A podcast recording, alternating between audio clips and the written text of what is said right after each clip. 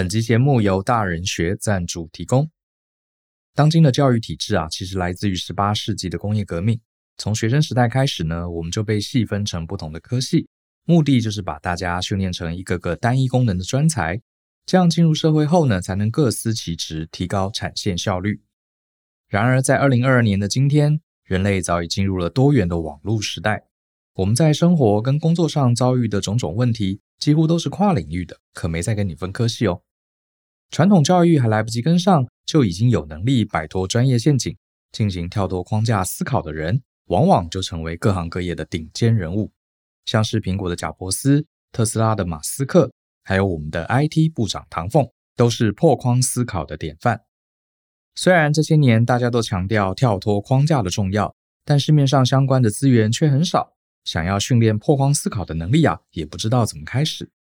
因此，大人学呢特别邀请到曾经担任企业设计总监还有顾问的体验设计师姚诗杰老师，将他过去在商业设计领域多年的实务经验还有个案研究，浓缩成一门难得的线上课程，叫做《从商业设计故事学突破框架思考力》。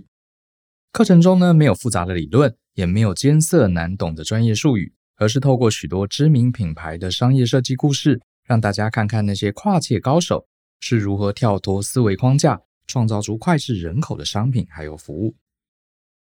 课程中你会知道，美国银行是如何利用人们喜欢凑整数的心理，设计出新的储蓄账户，来大幅提升新客户。你也会发现，Netflix 厉害的还不只是拍片。更是平面设计的高手，能利用缩图来吸引观众选片。其他还有数十个超经典的跨界案例，在课程中将一一为你深入解析。除了开拓你的眼界，更能帮助你抓到破框思考的诀窍。前五百位报名的同学还享有限量超值的优惠，欢迎透过节目下方的说明栏看看这堂课精彩的介绍哦。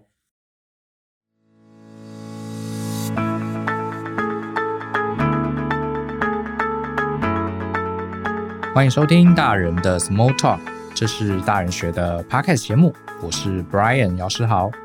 今天呢，我请到一位来宾，哈，这个应该算是既陌生又熟悉的来宾。他的爸爸的老婆刚好是我妈，哈，其实没有啦，他就是我亲弟弟，哈，他叫姚诗杰。那为什么今天请他来呢？因为其实，呃，他的工作啊，可能跟很多大人学的伙伴不太一样，他的工作主要是做体验设计。相关的领域。那今天的来宾呢，就是 J Hello，大家好，我是 Jay，很开心来这边。你可不可以跟大家讲一下你现在主要的工作在做什么？呃，我现在主要的工作是担任策展人，包括做空间或是艺廊等等方面的这个实体空间体验的工作。嗯。我上次你带那个你的同事来家里，他们叫你导演，为什么？你还有导演身份？呃，的的的的，的确啦，就是比较不务正业。这是从年轻一第一份工作就开始是以设计相关，包括呃插图啦、动画师，然后之后在广告业也有呃，或者是一些影视的东西，也有也有担任过一点点导演的工作，不敢说专业。哦嗯、所以就是就是有拍那个广告，所以你。扮演导演的角色，所以他们叫你姚导，是不是？呃，不会了，不敢，不敢。对，好，那我们今天请他来，其实是刚好也是我想了解，因为我跟他在家平常也很少聊他的专业，其实我也不太知道他到底做什么，所以跟大家讲讲设计。不过今天我们谈的设计哈，是跟一般大家讲的这个呃，比如说平面设计啦，啊，室内设计啊，还是有一点不一样，对不对？你可不可以跟大家分享一下，到底我们所谓的设计跟这个艺术？啊，这两个到底主要差别在哪里？OK，呃，其实大部分人哦喜欢设计的东西，应该都是喜欢美美的东西。那对艺术好像也挺美美的。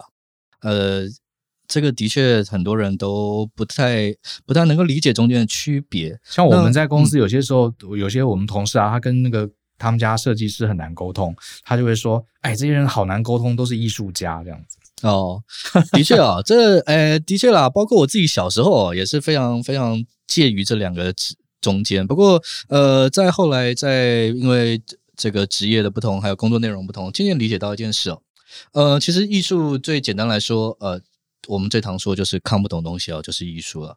那设计某种程度是有人会用的东西哦，才叫设计。实用性，的确哦，呃，设计它当然，嗯、呃，不同的人有不同的这个概念。那如果我们把设计不要当名词来看，就不要不要把它变成一个作品，你把它当动词来看，嗯嗯、你就可以很明确知道，有人的定义是去解决一件事情的方法。哦，所以解决一个问题，解决事情的方法，找到问题，解决问题。那我认为，尤其在现今来说，我认为它的定义更像是，呃，当你要完成一个商业目标的时候，所应该思考的所有手段。可不可以举一个例子？呃，举个例子来说，我问问，我考考大家啊，就是我现在面前呢，就有一个一般的这个呃一次性使用的纸杯，或者你家里的一些纸杯，或者是你的大部分你看到的垃圾桶。啊，为什么他们都是做成圆形，然后上宽，然后下窄的这个模式？对，纸杯好像一定是上面比较宽，下面比较窄，这样比较容易喝吗？还是？呃，其实以功能性来说的话呢，下载东西明明就比较不平稳，反而容易打翻，它在实用性上反而有问题，而且也不好做，对不对？因为它如果做成一个纸筒的，它反而一张纸直接卷起来就可以了。呃，对，反而更简单嘛。哎，对，没有想过这个问题哈。那其实呢，呃，它真正目标是因为上圆下窄，所以它可以把多个纸杯一起叠合在一起，所以它就可以无形中在运输的时候哦更好做大量的运输，就节省了非常非常多的运输成本。所以您是说它就是方便把它套成呃一一大套，然后这样子运送比较方便？对，的确，那这个就是一个设计的问题哦，它可能不一定完完全全。哦，是让人觉得实用性最好，或者是造型最美的一个产品。它同时必须要思考到商业中，比如说运送的可能性，怎么样让它利益最大化。那你刚刚说你最近呃，你现在的工作主要在做一些策展啊这些，所以这样像这样的设计的概念是解决一些实用性的问题，在你策展里面也会用到这样的概念吗？对，人的体验是我们最专注的一个目标。那不管是啊让人觉得愉悦的，哦，或是让人有负面观感的，呃，都是我们的这个去追求的一个目标。像举例来说，我们曾经在一个展场，嗯，它的目标是一个类似像鬼屋，让人觉得诶有恐惧、有惊恐感哦，这样的一个非常生动的一个场地。对，那我们实际上的做法是在一个非常长的坡道。做出了在入口处高啊，出口处微微降低的一个地一个下坡一个下坡，对、嗯、下坡的这样的一个坡道。那它的坡度哦，不会让人觉得哎呀好斜哦，会跌倒。只是无轻微的角度哦，在你的生理跟心理上就会造成一个往前驱动的力量。加上我如果我们在前面啊设置更黑暗的灯光，然后微微未知的状态，所以参与的人他的体验就是我不想往那边，可是却。被不知名的力量哦 逼着往前，造成他心中更大的压力跟恐惧感。那这就是我们在做体验需呃想最后想要给这个参访者或者这个消费者他们想要的感觉。所以就是他们走在这个展场，然后你们想营造一种压力，心理上情绪的压力，然后就把坡搞得斜，有一点点斜，可是又感觉不出来。对，所以他就会一直往那个深处往下走。对，就是人的各种感觉，我们会用光线、音乐、嗯嗯、哦，包括刚刚说的这个高低落差等等。那他们的目标就是一个，就是说，我们呃，最终希望人能够得到什么样的感觉？哎，这这还蛮妙的，这个很少很少往这个方向去想。那你讲到这个的话，呃，你讲既然讲到鬼屋嘛，我就突然想到那个迪士尼，就像 我周围蛮多朋友，其实都是大人了。非常想去迪士尼，他们这个昨天还跟朋友聊天说疫情结束你想去哪里？那个朋友就说他想再去迪士尼。我自己一直很好奇啊，像这个呃，这个全世界啊，台湾也好，中国大陆也好，有很多各式各样的乐园，可是迪士尼好像还是永远是第一名。大家，而且他会，我觉得他最妙是他会想去很多次。呃，既然讲到鬼屋嘛，我在想他是不是也用了类似的方法。哦，的确哦，其实如果你讲到，当然现在这个问题，可能大家每个人心中除了迪士尼，应该有其他你曾经去过的乐园。我认为他们最大的区别就在于，哦迪士尼它就是以体验打造一个神奇王国的这样子一个体验为主，而其他的乐园可能以功能面为主，譬如说超好玩水哦，超多设施，他们就是更实用跟功能性，而迪士尼它就是主动在体验这一环。比方说，呃，比方说。近几年不是都是有一堆玩偶啊，什么人扮的工读生？哦，对，这是我们在在在很多这个影视啊，或者是 YouTube 上都会看到。乐园好像都标准标准配备。对，对，那迪士尼它当然平常除了用影视来打造他们这整个王国的这个呃氛围氛围的感觉之外，在现场，譬如说近几年他们研发了一个叫做魔法手环，嗯，哦，它是一个诶还蛮像这个我们一般戴这个呃科技手环这样的一个概念。嗯嗯，可是它的好处是什么呢？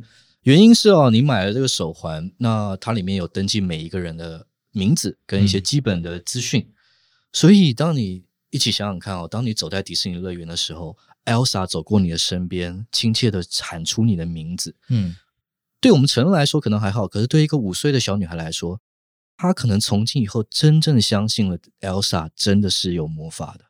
说她，所以她那个小女生如果戴那个手环，然后。呃，艾莎公主扮艾莎公主的人，她可以看到那个小朋友的名字，是不是？呃，他们的资讯都有在被后台的电脑，就是用科技打造一个体验，然后可以经由耳麦或者什么传传给这个、哦、这些扮演角色的人物。所以，嗯、所以他是在这种呃，比如说一个小朋友他进来，他就是客户嘛，对，他进来迪士尼，他就有一个很特别的体验，艾莎公主叫出他的名字，这样。对，所以 呃，这个你怎么可能你？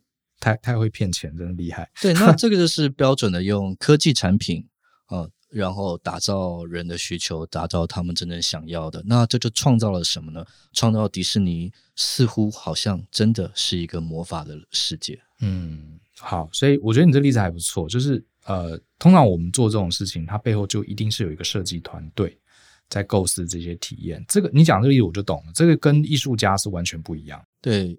艺术家当然更着重表现在艺术家个人的这个内心表现，他想要诉说的内容。嗯，那设计呃更着重在这个你去理解消费者跟人的需求是什么。嗯，对。那当然，同时呃，就像刚刚的纸杯的例子，你也不得不考虑到真正在商业运作上的一些问题。哦，所以那这样是不是很多设计成这样子，上上面是一个大呃比较大，下面比较窄？可能都是类似的概念，对。那所以的确在使用过程中啊，如果我们只从单一一点去切入，都会发现很多物件都有它的问题。嗯，然而呃，设计其实是一个综合考量的结果，它并不是完全的一个创作的嗯这个过程，嗯、而是综合了需求、实物面跟这个创作面、美术跟科技等等的一个综合评判的结果。所以你们当设计师的人，就是这些东西都需要都需要去学。应该说，呃，人可我们当然不可能是在短短的这个时间内懂所有的各行各业东西。原因是，呃，包括技术科技这边，还有这个呃，譬如说一些品牌啊、行销这些操作面啊，那甚至这个专案管理啊这些东西，这些东西我们不可能设计师完全都。能够熟练的掌握，嗯，然而是你必须要学会知道这个有这些领域的存在，而且你必须要能够非常嗯、呃、开放心胸的跟这些专业人士做一个综合的研究。你必须要知道这件事，那当然你你不可能每一个都掌握的非常熟练。嗯嗯嗯，所以等于是你们做这一行，就是呃对人的感官、他的体验，然后对于跨领域的知识，你们都要横向去涉猎，就对了。对我们当然，呃，现在流行的术语当然叫做梯形人才嘛。梯形对，梯形人才，一个是横向去涉猎，一个是垂直的去钻研某一个精进的技术。对对对，那我认为设计它的优势就是在于，我们借由一些设计的这些知识啊，嗯、一些技巧，让人比较无痛的，而且自然而然的、嗯、哦，你会有这个观念，而成为这个比较梯形的人才，就是横向、嗯、横向延伸的部分。讲到这个，我刚好，既然你今天都来了嘛，这个有个小小的委托案，啊，请说，请说。我们有考虑明年把我们的办公室格局改一改。其实这个是当初我跟 Joe 呃搬来这个新办公室在装潢的时候，我们一直有一个问题，甚至有有一个有一个讨论，就到底啊这个员工的办公室啊，呃是要做像矽谷很流行的整个大开放的空间，感觉沟通比较方便嘛，啊一目了然，然后呃。照片照出来又蛮炫的，还是说要用那种传统，每个人有一个 partition，有一个很高的屏风，这样子呃，个人的隐私性比较好。像这个问题，我们一直两边在争论。那有人呃，有人说开放式空间好，因为大家沟通比较方便，所以我们后来也听了这样的建议，就弄成这个开放式空间。可做完之后呢，也有员工跟我们反映，他们是文字工作，他们要非常专心啊，剪片，要专心的写文案。这个旁边有同事在跟客户讲电话，就很干扰。然后我们就在想，诶，可是如果我们把它通通改回这个很高的屏风，这样大家不是都窝在自己的小圈圈，就不跟人交流了？像你们做体验设计的人，你们你们会应该讲，我我知道这个当然没有答案了，只是说你们会怎么看这个事情？呃，谢谢你支持我们公司，让我们接这个专案。呃，这边应该这样说啦，呃，我们第一个思考的方向应该是说，呃，你背后的目的到底是只是为了员工这个工作的环境为着想，还是你是要建立一个整体公司文化？嗯哦，这样子的方向，我们会呃，透过很多问题去找寻你心，就是业主，也是你心中真正的答案。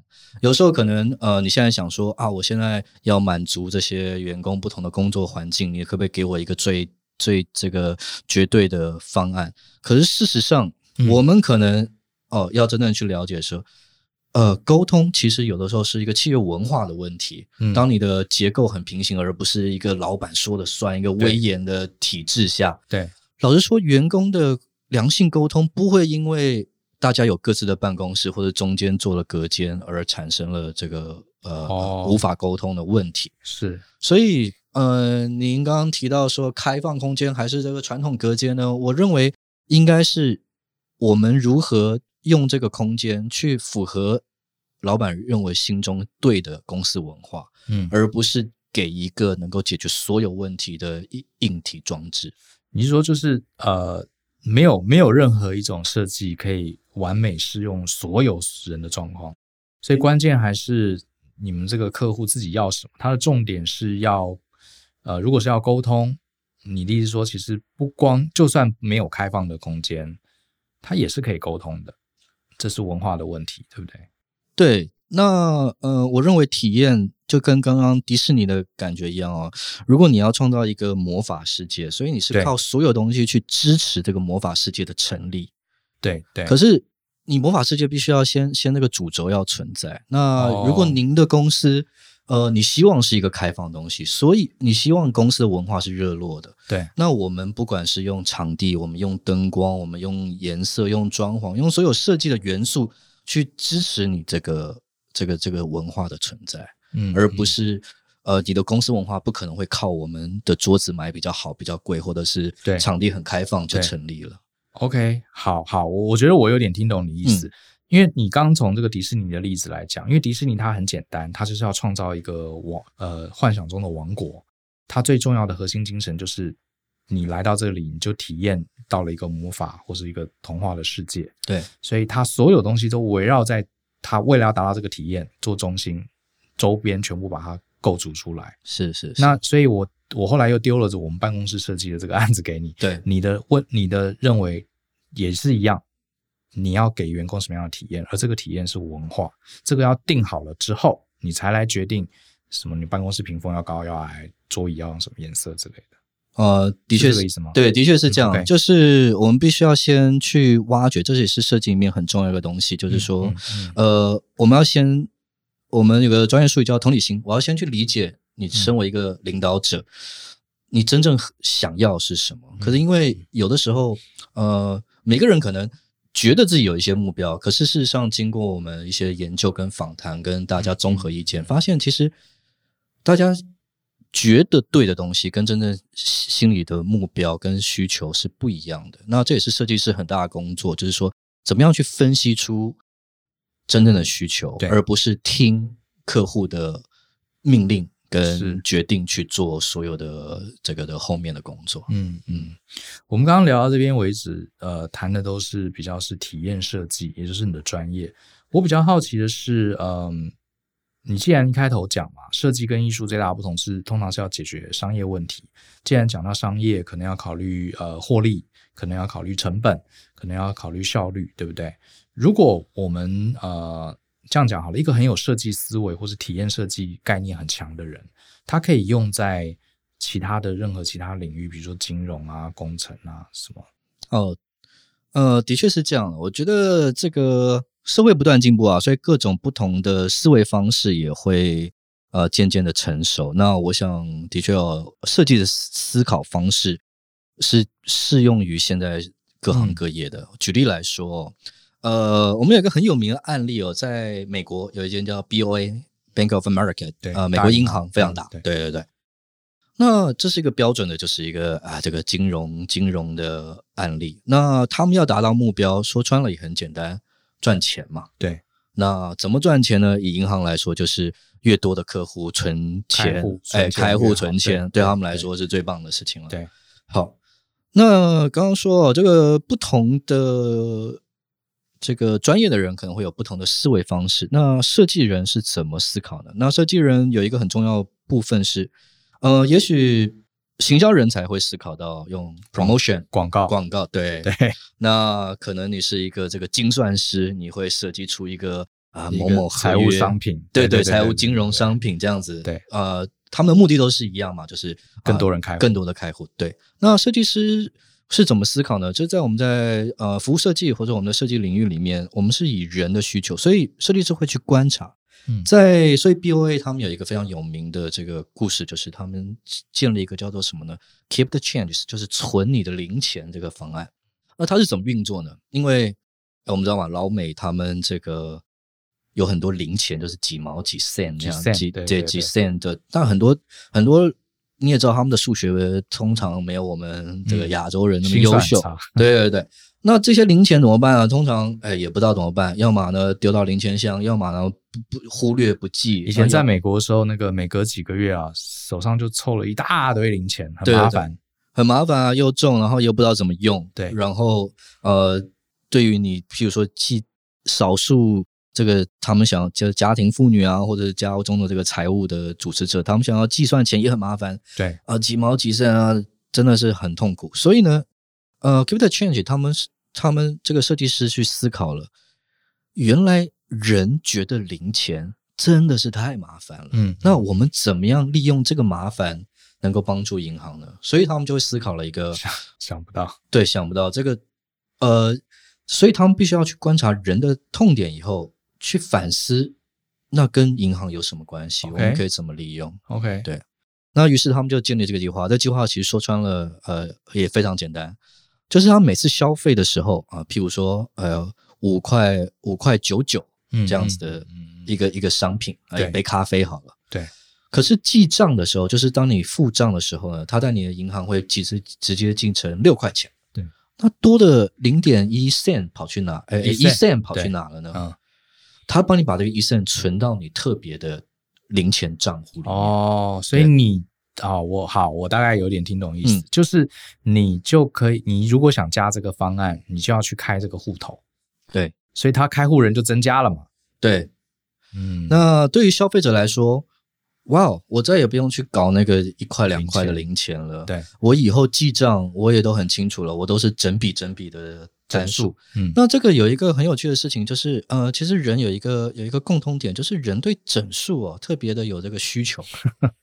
因为譬如说，我们平常都会说，呃，这个，呃，历史百大什么？我这个百到底没有任何意义，它只是凑个整数。一百零二大也可以，也可以嘛。可是我们会习惯，对对对，就是或是 YouTube 前十名，为什么是前十名？为什么不是前十名？就是人性本来就有对这个整数，哦对哦，有一个这个非常强烈的追求。对，那所以设计师会去思考，第一，人。在美国这个状况来说，呃，零钱很麻烦，记账也不方便，嗯、然后又像你说的，啊、呃，几个月就一大桶，对，对对，实在是很难搞。第二，整数对我们的 kimoji 来说，真的是有一种有一种舒适、对舒服感，舒服感，对对对对对。即使你不是这个强迫症的人哦，你对这个整数，你看到你的账单，哎，大家都是整数，其实也会莫名的会觉得非常开心。那设计师就是在利用人的天性，人觉得麻烦或者喜欢的东西，那。这个特殊账户，嗯、呃，又可以有比较高，他们又特别设定说，哎，有比较高的这个储存额，所以你正好的事情赚一点利息，对，你还可以赚利息，而且在无形中，你每次少个一 cent，你不会有感觉，对，对，可是日积月累，你突然发现，哎，我什么都没做，对，我竟然银行里面多了一小笔钱，对对对，对，这个感觉上也是跟你很刻苦的去存钱，它它又是两回事了。那所以这就是一个设计在使用在金融的例子上，就是说怎么样从人身上去看到，然后把它转为实体开户，让银行也能够扩大他们的营业。对，哎，我觉得这个这个案例蛮有意思的，就是所以你们你们做设计的人比较不会去谈什么是对的，什么是错的，你们比较会去谈人的感觉，即使他这个感觉是不理性的，可是你们也会去去捕捉它，对不对？哦，对，这个呃，的确这是一个设计师很大的嗯重点，嗯、就是说我们不像我们就常常说，哎、嗯，你这个决定不合理啊，对对对，整数整数那个一 cent 也是一 cent，为什么你对不对？对，如果的确啦，如果有的时候，呃，对我们来说，他们都是工具。OK，就是譬如说，如果你是室内设计师，你强调的是阳光，就刚刚例子说到，阴暗对我们来说，可能也是一个很棒的工具，可以去达到一些目标。那尤其是刚刚说到人性方面，也是人性好的坏的，对我们来说，他们都可能成为我们这个新创或者是一些做一些专案的工具之一。嗯。有意思，所以你刚刚讲到，我就蛮好奇，像那个你刚刚讲到美国银行的案子，对不对？对，呃，他是他公司内部就真的有 hire，像美国这些公司真的会 hire 设计师来思考这些事情，还是说他们呃有专门一些顾问公司会处理这种设计的案子？因为在台湾，我们听到设计公司一定是什么室内设计、平面设计公司嘛？对对。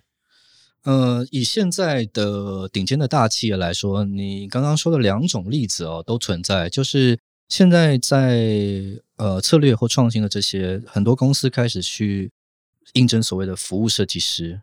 服务设计师，对，哦，这我第一次听到这个职位。呃，对，其实我们应该把所有的事情，包括你去银行开户，从你踏进门口的第一步，一直到最后你办完事情出来的第一步，呃，我们都把它称为一种，它只是一个。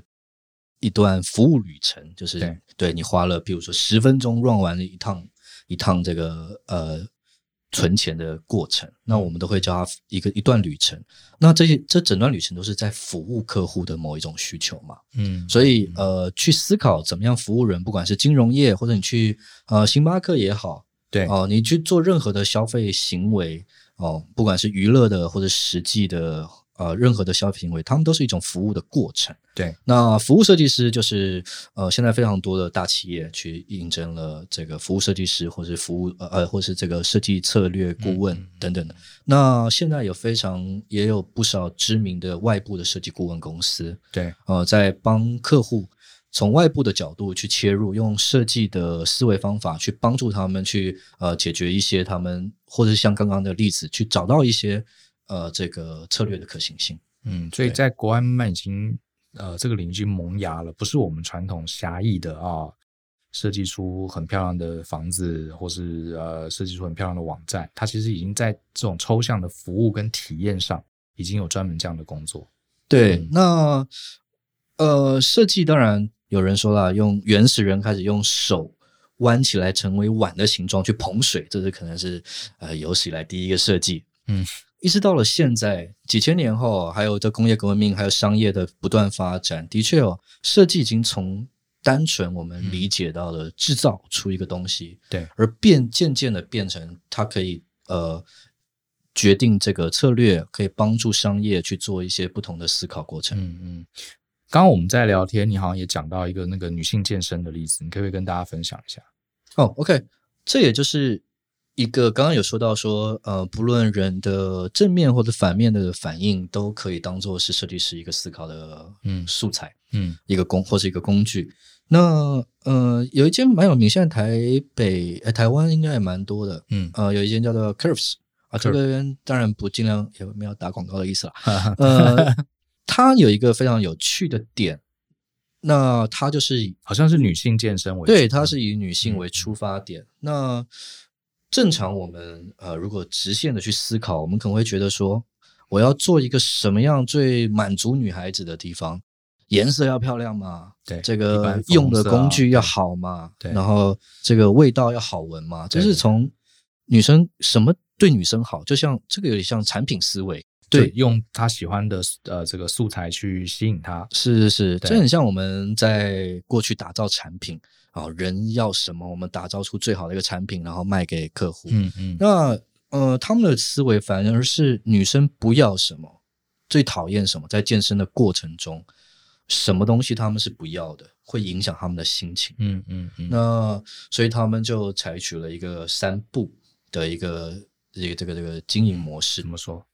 呃，第一个是不要镜子，不要镜子。哎，对。我们可能会思考说，女生爱漂亮啊，我们整个房间我为什么不要镜子？应该要要。可是你要思考，嗯、女性绝对不一定是只有啊、呃、像 model 一样的才叫女性。今天七十岁的婆婆也可以来运动，可是她身材不一定好。嗯，嗯，她站在镜子前面看到自己，可能会跟其他的女生也在同一个画面里面，压力有够大，她会有压力。嗯，第二个是不要化妆。今天我已经辛苦了一整天了。化妆某种程度是一个社会行为，我们当然女孩子希望自己啊好看漂亮，可是某些时候也是一个压力跟束缚。嗯，如果今天我不好看，也许我就会害羞，不想去健身房了，因为健身房哎好多其他的人，大家都很美，身材都很好，对，我干嘛下班还去跟人家比较，而且还比输人家？对，那他就会压压成一个压力。嗯，也许我只是想运动，可是却因为这些外在压力让。让自己今天就打决定啊，算了，还是回家好了，不要去运动了。你这样讲是哎、欸，对，嗯。那第三个，呃，第三个是不要有男性。OK，其实不得不说，女孩子毕竟在某些时候啊、呃，包括这个比较多异性的眼光，对、嗯，呃，包括很多男生可能比较臭啊，汗流满地啊，我在觉得不卫生，做重训那边鬼吼鬼叫，对对对对，很烦嘛。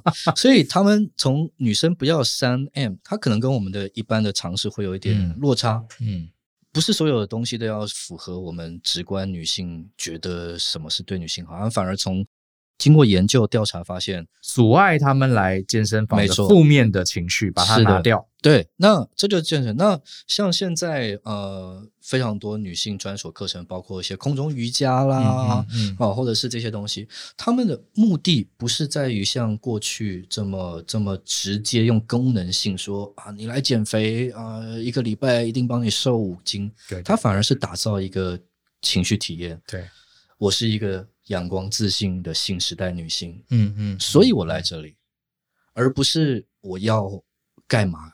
有一些很明确的目的性，那这也是呃刚刚说到的 Curves，他们是从反面去思考怎么样打造一个女性空间。那现在的空间，不管是男性女性，我们都在思考是什么样的体验，你是什么样的人，你我们能够帮助你成为什么样的人为主，而不是帮你达到一些呃单纯的功能面。嗯，对，这就是呃体验师跟设计师不同在商业社会中一些不同的应用。哦，我这样听起来，你们的工作其实超级超级需要对人很敏感，而且要非常的以人为本。就是说，你们会很呃，应该算很谦逊吧，去了解每一个族群他到底要什么，不去给他做 judgment 啊，你这个感觉是对的，你这感觉是错的，反而是你们要知道他有什么样的感觉，然后怎么样整个包覆起来，成为一个很完整的体验。对，那设计我觉得给了我一些好处，呃，除了钱以外，呃，赚不到什么钱，不是了，就 是呃，它的确帮助我去思考，因为工设计里面有许多一些工具啦，让我们去思考，哎，人到底是怎么样，然后呃，勇敢去观察。那还有一个很大的这个，我认为很重要的地地方就是，呃，设计告诉你，你一定会犯错的。你做的决策一定会错的，因为商业社会，尤其是人的世界，它非常的复杂。那呃，设计经过这套体体系呢，它会告诉你，你错是合理的。可是我们会有一套呃好的步骤，让你知道错了该怎么办。OK，而不是感觉做错了，可是不知道问题出在哪里。你说类似防呆、防防呆、防错的设计吗？还是什么？呃，应该是说我们有一些流程可以走，对，我们有有流程可以走。呃，举例来说，大家应该知道，在设计业，不管是工业设计或者什么，我们可以做 mock up，就是一个原型机，嗯、就是一个测试机。对，对，那呃，不管在影视或者是什么东西，我们会把这个做 mock up 的程序推到非常前面。嗯，它只是一个。只有一层两层的结果，我们也会尽量的让所有人去给他评价，嗯，让他分析，然后退回来，我们才有更多的资讯。对于设计师来说，如何用各种方法得到最多的资讯，啊、呃，这是设计一个很重要的原则。嗯、所以你刚刚说，嗯、呃，有什么防呆的测试？有的，就是我们不断的用各种方法把去去获取，呃，包括业主啦，包括消费者啦，甚至你的这个这个 co-work 就是共同工作者的资讯。嗯、那它的它的好处是这个，嗯嗯，也是我们的访谈机制吧。了解，所以我，我我今天听你这样讲，我觉得设计它其实是一种思考，应该算是它不光是一个职业啦，它其实更是一种思考的方式。就是说，我们要做一个产品也好，我们要做一个服务也好，我们要解决一个问题也好，首先要找到这个呃，你想要服务的对象是谁，然后去了解他们的感受，感了解他们对事情的感知，然后比如说像你刚刚讲的，如果我要呃有个鬼屋造成大家这种压力感、紧迫感，我也许透过它的一些周边的设计，让它有个不同的体验，好，坡度往下降，它就会有一种被黑暗吸引进去的压力感，或者是在迪士尼。呃，我要营造出一个梦幻王国，我就让小朋友呃手上戴个手环，然后这些扮演成这个卡通人物的人就会跟他有更深刻的互动，会叫他名字等等。所以那这样子的话，这个概念应该用在各行各业，其实都蛮蛮蛮好用的。对，其实呃，我们现在在做的东西本来就是尽量去思考。哦，人的需求是什么？然后以人为出发点。嗯，的确啊，我认为各行各业的人都应该可以去试图理解，呃，设计在干嘛。那叫如同这个每一个时代，我相信都有一些呃比较不错的工具，思考工具。嗯，举例来说，我记得好像在我小时候，台湾很流行念国贸。嗯，原因是什么呢？因为你对于国际市场。还有你对于外文有概念，嗯，那你表示你是用用这些思维，你是在商业社会中可以得到很好的发展，嗯。那可是现在国际视野跟我们每个人可能都在做国贸嘛，对，你你可能都在从美国什么中国大陆每天都在做国贸，那每个人的呃英语程度也更好，这个思维就是逐渐的变成大家都有的。那设计思维。也的确，这个思考方法的确是经过这十几二十年来不断有人在测试，对，它变成一个比较呃实用性了。以前只是在设计的专精专精领域，对，有，现在它其实同样思维已经扩大到各行各业。没错，没错。那渐渐的变成了一种看待事情的角度。那我认为，呃，我们应该就像。我们应该每天，我们对一些知识性的东西很有兴趣，原因就在于我们可以透过不同的专业知识，嗯，看事情多了某些角度，嗯嗯，那你越多的角度去看待事情，你就越有可能去找到一个解决的方案。对，那我觉得设计它提供了一些工具跟方法，跟一些视野，还有一个开阔心胸，嗯，让你从不一样、跟你以前不一样的角度去看这个世界，还有你面临到的所有问题。嗯嗯嗯。其实讲白一点，我自己是工程师背景啊，跟我弟其实做的蛮不一样。有些时候跟他聊天，就会觉得我像我我受到的训练比较强调功能性，就是你做每个东西你要有效率，要好用，要有产很大的产值。那可是有时候跟他聊天，他就会比较去思考那个使用这个东西的人他会有什么行为，然后看看能不能在旁边做一些更好的设计，让整个体验是更好。我觉得这这真的是蛮不同的思维。所以后来有时候跟他聊天，我也会回头。呃，思考我自己工作上的一些改变，像以前我在美国上班的时候，我的老板，所有人都说给老板要看报告，要做的图文并茂，然后大家都这样做，好像我们这一行做顾问的报表就是要弄得很漂亮，很多 pie chart 什么的。我本来也这样做，结果有一个老板呢，他每次开会看到报告，他都发脾气，挑这个挑那个，然后我就想起这个设计的概念，我就去研究我那个老板，为什么给他这些。呃，看起来花花绿很漂亮的报告，他都不高兴呢。后来我去，呃，我去跟他开会的时候，我偷偷看他办公桌上，他办公桌上啊，他很喜欢从那个电脑的那个 database 后台啊，印出那种密密麻麻的数字，然后他拿一个红笔，很老派，在那边圈那些数字，觉得很奇怪，是不是就把它圈起来？然后我就突然觉得，我这个老板虽然年纪不老，可是他是那种很喜欢看那个后台报表的，就像是以前那个。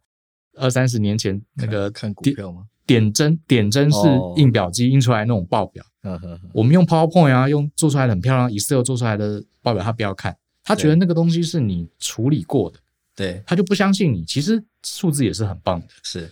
然后我就搞清楚他有这个习性之后啊，我之后报表我就改了，对，我就是直接从那个后台 database 直接印出来，里面就是密密麻麻数字，嗯哼哼，然后我就交给他，就他超高兴。